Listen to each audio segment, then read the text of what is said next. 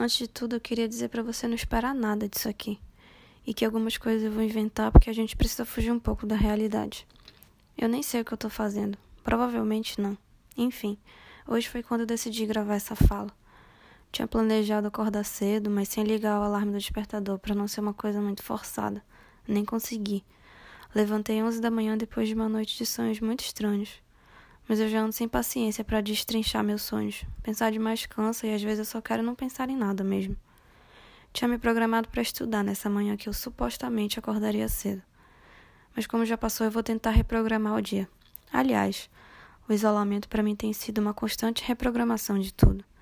Eu não sei mais como explicar para o meu cérebro que eu não estou de férias. Terça-feira foi feriado e eu não sabia se vivia realmente como um feriado, coisa que tenho feito quase sempre, se ignorava o calendário e tentava fingir que era uma segunda-feira de home office. Mas nem existe mais nenhum calendário, né?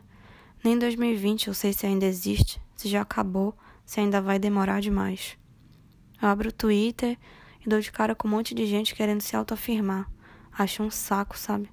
Twitter pra mim é pra ver notícia, vídeo de pet, falar mal do governo, reclamar de alguma possível solidão. Mas não reclama muito também. Enfim, cada um usa como quer, eu que não tenho saco para muita coisa mesmo. Ontem, meia-noite, começou a chover, e eu que tinha passado a maior parte do dia no meu quarto, tive vontade de pôr os pés para fora de casa e tomar banho de chuva. Assim, ficar parada lá mesmo. Não fui. É engraçado que eu ainda nem publiquei esse podcast e eu já quero desistir dele. Acho que eu desisto de várias coisas por dia. E às vezes é até um alívio.